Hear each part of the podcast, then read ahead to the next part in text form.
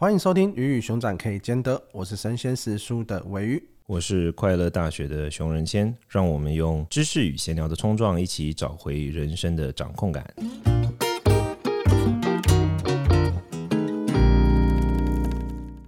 今天我们想要聊的题目是冥想，不是吧？你本来有设定一个名字，来，请说。职场精英都在学的冥想，你会吗？我刚才就问他说：“那所谓职场精英是谁来去冥想？你有学吗？”呃，我算是有接触，有啦。我我我没有正式去上课，你觉得这有差吗？我需要去正式去上一个关于冥想的课程吗？我就是有看你的课程，我们合作的课程，然后跟那个正念建心房的陈德忠老师的课程。哎、欸，那个德忠老师的课，正念他的主轴怎么样？我我没有接触过他的知识内容啊，他就是讲正念嘛，嗯嗯，然后有带到一点冥想，然后有带到一点关于正念怎么觉察生活中的其他的事情。嗯嗯嗯、Interesting，我昨天去。剪头发，我就听到我后面的，反正就是设计师在跟他客人聊天，然后他就说他会冥想，然后他的客人就问他说：“这是禅修吗？”然后就花了很多时间解释说没有，冥想跟禅修不一样。然后我就在那边憋笑，因为其实它是一样的东西，就是现在这东西已经成为显学，做头发的时候都会听到你在聊，所以就代表很明显你讲的没有错。我觉得已经不是只有职场精英，就是一大堆人都会学，特别是现在又有很多人去上那个内观。对，所以这系列东西现在的确是成为显学了，没错。为什么会提到职场精以我觉得一开始在接触的时候啊，我自己接触的时候，我本来会觉得说，哎，这是不是跟很宗教、很佛学或者是这种禅禅修相关的事情？然后后来就发现，其实西方那边有一套理论，他们把这些宗教化的东西去掉。然后可能只留下冥想的这些的行为啊，或者怎么提升自我提升，或者是偏哲学的部分。但是我自己接触到最早接触到一本书是令人神往的静坐开悟。对对，我知道。对，就是这本书嘛，就是为什么佛学是真的这本书。然后里面有很多科学的方式来讲，或者是他去把冥想这件事，当然其实里面还是有提到很多神秘体验，就是冥想之后它造成的一些神秘体验。但是它大多更多的是关注怎么通过这些科学化的研究跟数据，告诉你冥想对大脑的好处跟对于人的幸福。的提升，对，其实我突然发现一件事，就是我前阵子不是去大陆工作嘛，然后我有一个朋友嘛，他很会善于分享佛教，他是一个佛教导师，然后他做出来的那个主轴就是职场精英都在学佛，你觉得怎么样？这 OK 吗？欸、切入点，他跟我的切入点有点有点接近 哦。但这难怪职场精英都是这么想。OK，因为因为今天这个冥想这个主题应该比较像是我适合被访谈的角色，所以我想听你想聊什么。因为这个对我来说是一个不是一集两集 Podcast，可能一百集聊不完的主题，所以我想要看你想聊什么，我我我来我来提供提供我知道的已知，还是我们就开一个冥想的 Podcast？哎、欸，可以，真的可以。我跟你讲，冥想冥想主题不是不是很简单的，它非常非常深入跟复杂。只是现在大家就比较实物而已，大家比较重视实物性的使用。OK，我最早接触这一块，刚刚讲的是书，可能是一个，然后后来我可能就接触到了比较偏向是科技类的补助，嗯，像是国外有一个 App 叫做 Calm 跟 Headspace，就是这两个科技。那、嗯、Headspace 有在 Netflix 上面有节目，有 Headspace 我知道，对，用。然后像是这样子的这些的内容，它。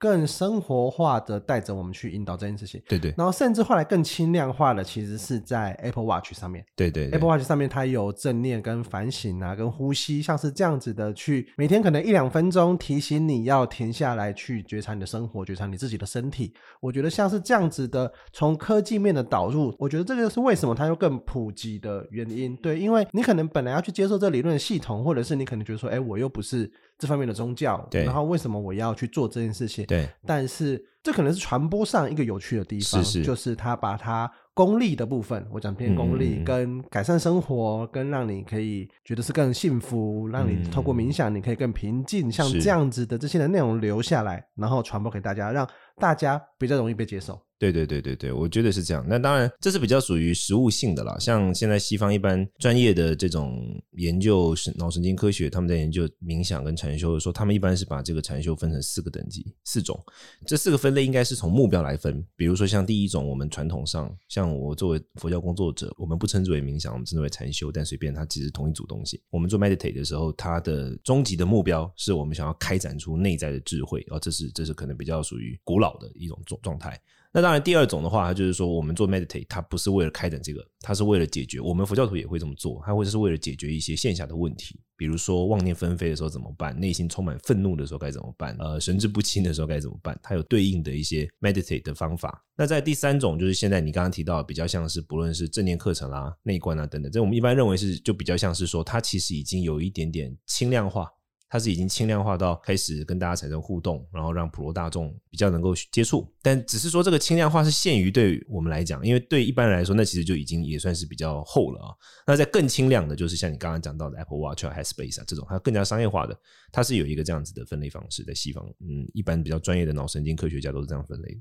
我觉得这个还蛮有趣的点，我觉得就是因为。我在看那本书的时候，他给我的感觉是，其实很多东西真的是科学也没办法解释，他没办法解释，但是他是观察得到，他有用。这个我非常喜欢达赖喇嘛讲的一句话，他说这是科学还没办法解释，就是他说他会说 science till now，直到现在的科学还不足以接触，但是当然科学会持续发展嘛，所以的确是如此的。佛法的最早的发展，它是这样，它就是基本上基于核心人物释迦牟尼佛本人的经验嘛，那他的经验，他把它量化成。我们可以理解的方法，对，所以它是可实证的吧？应该这样讲，可实证，可以被证明的。嗯，刚刚前面有提到内观，嗯，大家会不会不知道内观是什么？能不能跟大家先解释一下？就是首先我要先讲一下佛教的一个核心信仰价值，就是我们不认为他是神，我们认为他是我们的老师，然后所以就我们也有一一天可能可以像他那样子，我们称之为导师释迦牟尼嘛。导师释迦牟尼佛他认为所有的训练心的方法虽然有千百万种，但是总归来说可以归纳在两个大主题之下。第一种就是让心稳定的做法，第二种是让心的观察力提高的做法。基本上所有的冥想系统啊，都在这两个主题之下。那第一种我们传统上称之为止，就是让心停下来的那个止，在梵语叫做 shamatha。那第二种呢，就叫做观，观察的观，它在梵语叫做 vipassana。那么在以止跟观构成的佛教的禅修体系之中，不同的禅修体系，它会重视的方法论不一样。比如说像我自己。至少学过可能五六个禅修体系，那他对于指跟观的比例的观察点不一样，有些可能一开始就直接从观开始，有些可能会重视很多的指，然后再开始一点观。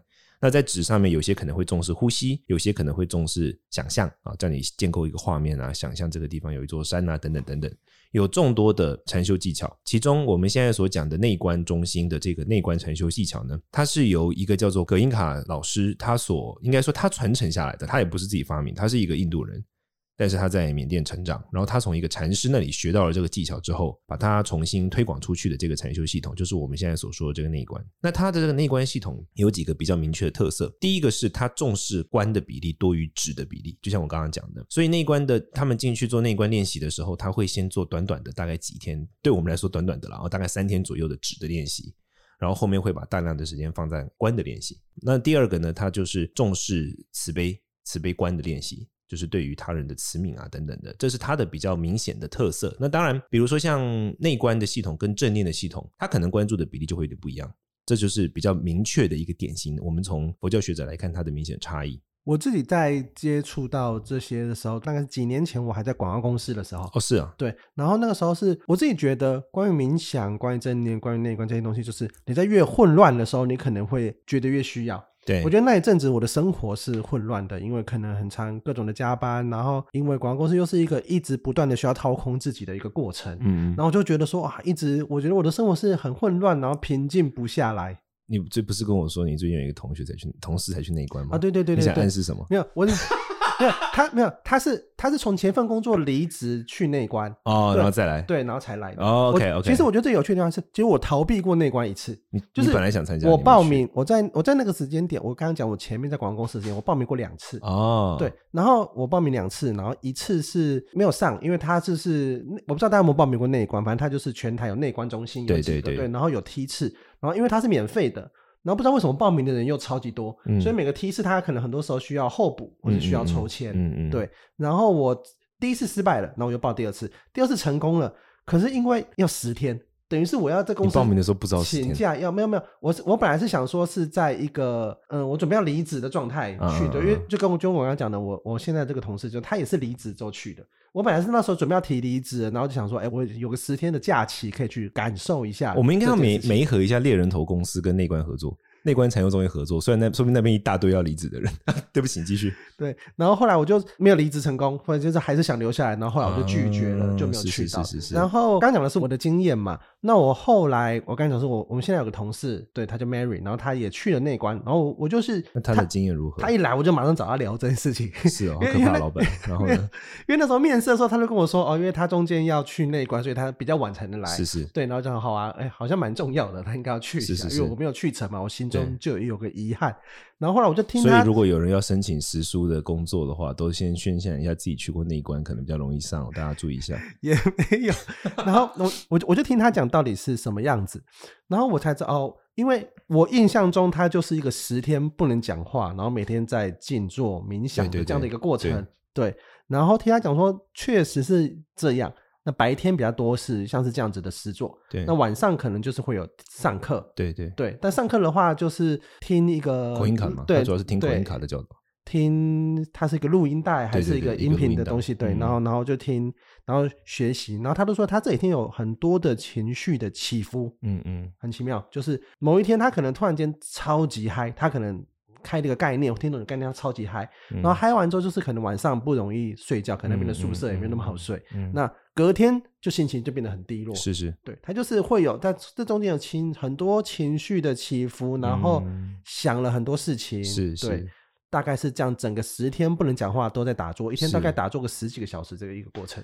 这个其实他的这个经验，基本上我我我就可以简简单来从这他的这个经验来分享两个重点，就是其实对我们佛教工作者或者说我们这些重视禅修的人来说，我觉得他有两个两个两个点蛮值得关注。第一个就是说，他发现他情绪起伏很多，其实不是他发现他情绪起伏很多，情绪一直都这么多，是他现在发现了。这个传统西藏会用一个例子来举例，就是说，假如有一对夫妻，然后这个是望族，但是平常老公不在家，老公如果都出去工作啊，可能经商啊，常年在外，一年一年出去可能十个月这样。那因为是望族嘛，所以家里基本上都会有很多客人来。结果有一天呢，老公回到家，因为老公平常不在家嘛，他搞不清状况，然后结果第二天醒过来的时候呢，诶，一样来了很多客人家里，第三天一样来了很多客人，然后老公就会产生一个想法，就是嗯。一定是我回到家里面的客人才这么多的，嗯，但但其实不是，客人本来就这么多，只是你现在刚好在这个家里面。这个故事想要譬喻的是什么呢？就是我们内心，包括我们的身体，其实无时无刻它都有各式各样的起伏，但平常你观察不到，哦，所以但是你开始做这个像内观的禅修的话，这个基本上应该是发生在他后比较后段的经验，因为他后面他们开始练观的时候，就会开始观察自己的身心变化，嗯，那就会意识到了，所以他其实一直都在那里，只是你现在终于意识到。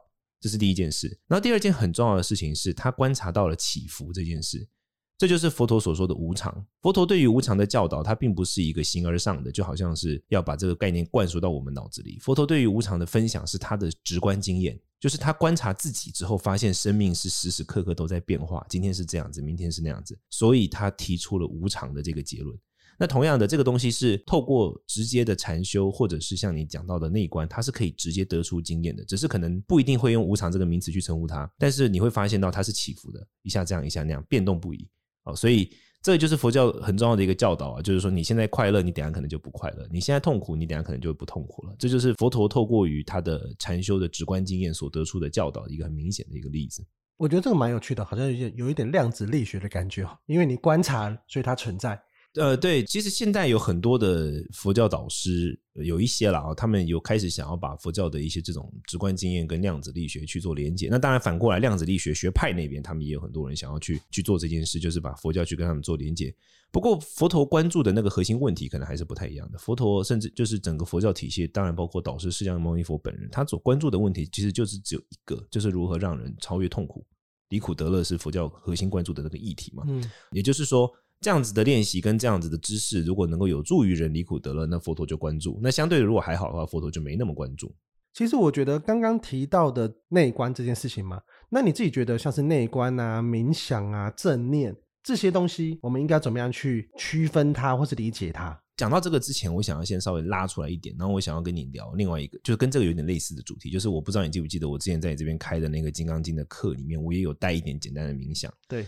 但我不不知道你们印象，就是我带的冥想，如果你有上过其他正念课或内观课，其实有一个很明确的差异，就是其他的正念课或者是内观课，它本身不会灌输某种价值观，比如说它可能就是像内观最典型的，它就是叫你观察你自己的身心变化，它是一个纯科学、纯理性的过程。同样正念也是，它不会告诉你说这个叫好，这个叫坏，就叫你观察，不带评价的。但是我那个时候带的《金刚经》的那个冥后面的冥想，我都会有简单的讲一个概念，然后告诉你，建议你把这个概念去留在你的心里面，或者烙在你的心中。呃，为什么我想要讲这个事情呢？是因为近几年其实很有趣的研究，就西方做的研究，那个研究的主题就是说，正念有可能让人更自私，内观有可能让人更自私。我我之前应该有分享给你过，对，对，这是为什么呢？因为其实这个非常非常的符合佛教的核心观念。就是内观跟正念这种禅修方式，它是一个工具。那这些工具呢，就取决于你如何使用它。你把它用在 A，它就会达成 A 的效果；你把它用在 B，它就会达成 B 的效果。那不论是内观或者是正念的练习，它通用的作用是什么？第一个，它让你活在当下，绝对百分之百；第二个，它让你观察到自己的变动，绝对这也是百分之百。那第三个，它会减少你的这些妄念的起伏、情绪的起伏，这些这都是它都是绝对有效果，这个是毋庸置疑的。然而，相对所谓带出来的结果是什么呢？就是为什么我们刚刚聊到说正念可能让你更自私，这是西方的一个研究，因为西方人他们流行个人主义，所以他发现说这样的东西在个人主义的脉络之下，可能让人对于其他社会的连结感降低，他更强化、更重视于自我的解脱跟自我的快乐。但是在亚洲没有这个状况，因为亚洲一直是很重视社群主义的一个地方嘛，所以我想传达的意思是说，内观跟正念他们在技巧上的确有一些差异。比如说像我刚刚讲的啊，内观它可能比较重视止跟观的平衡，观多一点，止少一点。那正念可能就是更是我们叫纯观型，它是更重视只有观的，这可能有一些差异。但是这一些东西它不带有价值判断，也就是说。他不会灌输给你你要如何对别人抱有慈爱的态度，他不讲形而上的问题，他不谈论那种价值观的问题啊，他不谈论说自由比较好还是不自由比较好，他不谈论这些，他只谈论实用的。所以其实他有可能导致的一个结果，这其实也是早期内观跟正念这种东西，佛陀设计给的对象的结果。早期会真的花时间去做内观跟正念是出家人、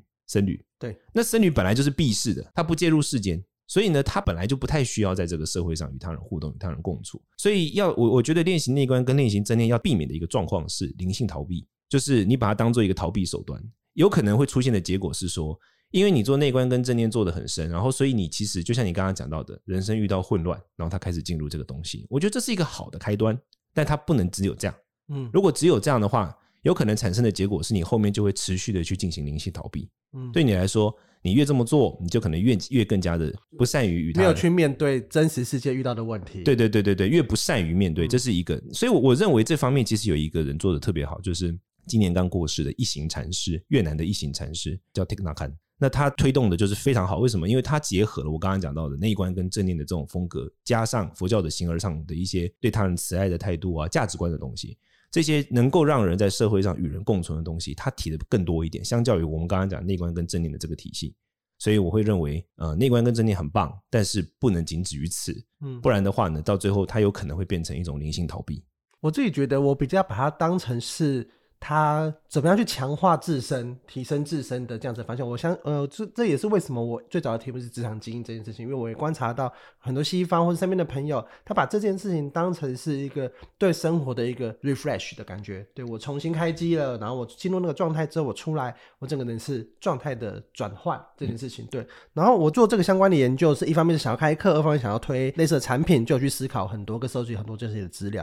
那当然，我觉得今天聊得很有趣，是因为我也没有从。佛教工作者或宗教工作者的角度听过这些事情，我听到的比较多，就是我们合作的老师，或者是像是王正可能跟刘轩有聊过，因为我们本来要合作一堂课，所以他也有把他关于正念之前录过的课给我听，对，引导你去留意天气的状况，嗯，留意你自身的状况、情绪这些东西。对，那。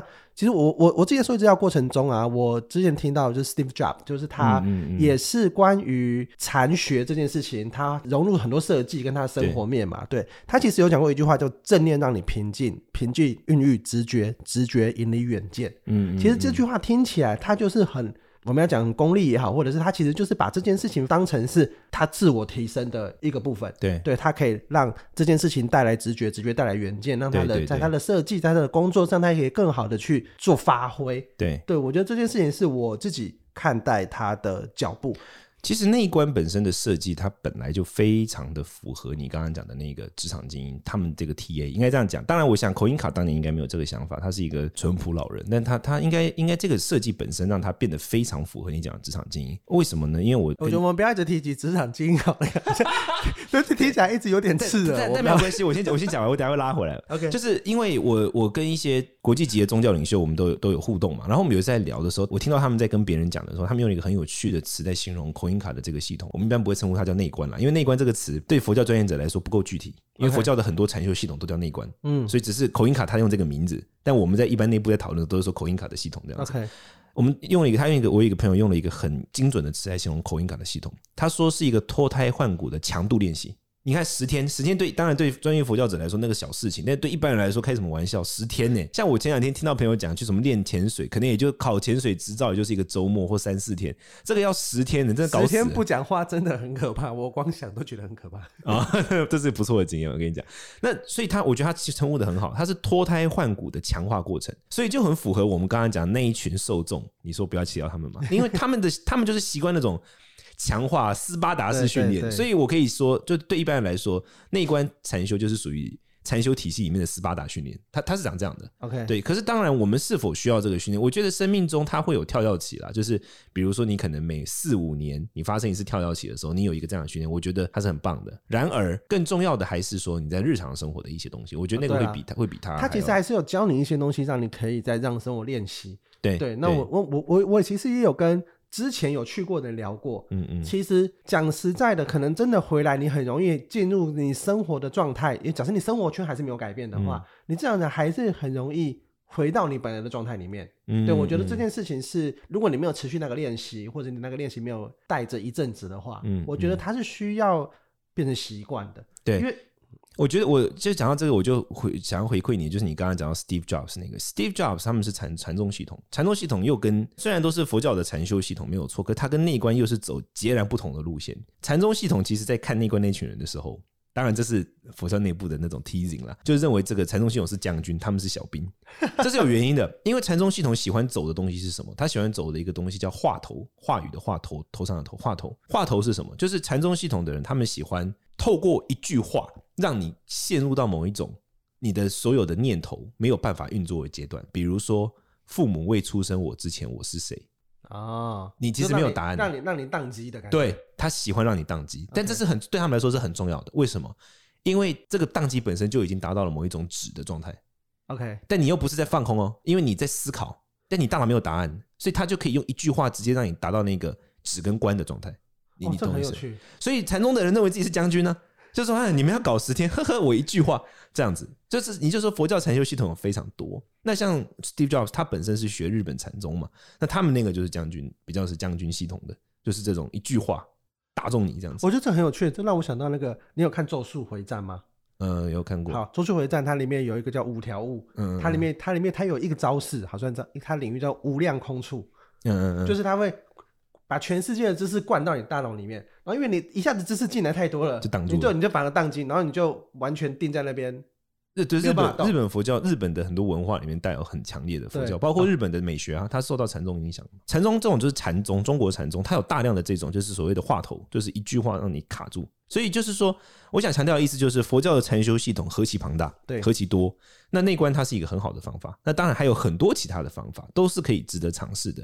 那么其他更多方法，比如说像我觉得禅宗是很好的例子，原因是什么？因为它融入生活，你不需要禁闭到一个地方去，因为本来内观系统专业的那种 Vipassana 的系统，它本来就是佛陀设计给僧侣嘛。嗯，那我们不太有可能过僧侣的生活，我们可以体验僧侣的生活，对，但我们终究活在红尘之中。那在红尘之中，你的生活中有没有可能把禅的这个意识形态，也就是说，所谓的禅，禅这个字在它是一个古时候的梵语，这个禅如果用古时候叫禅那，如果用台语去念，它其实就很接近它原本的梵语的音，梵语叫 Dhyana。那 Dhyana 是什么意思呢？就是安静的思虑，静虑。就是你刚刚讲的正念令人安静嘛，安静令人直觉那个。嗯、那安静的思虑，它有很多种方式可以达到，其中内观是一种。那像我刚刚讲的禅宗的方法也是一种，有众多。那藏传佛教也有它的方法，各式各样都有。嗯。我觉得这个对我来说，不管是正念还是内观啊，它提供了另外一种的思维的方式。对，像像是我自己，因为我们在做独立书店嘛，独立书店它就是一个三百六十五天有收入、三百六十五句台湾作家的一个着力。那我在写今年二零二二年的主题，它是每天都是一个节日。对，它每天都是一个节日，就代表说，呃，今天可能是什么生女节，明天可能是什么辣椒节，但是它可能是海外的，你不知道。是是是。对，那在这件事情的下，我我就是告诉你说，就是每一天都是不同的一天，你要有意识的去活。活着。对对，嗯、这件事情我觉得跟正念这件事情也让你去有意识的去觉察生活中的这些事情。对对。我觉得是蛮接近的这样子的概念，所以其实我在看待这些东西，它。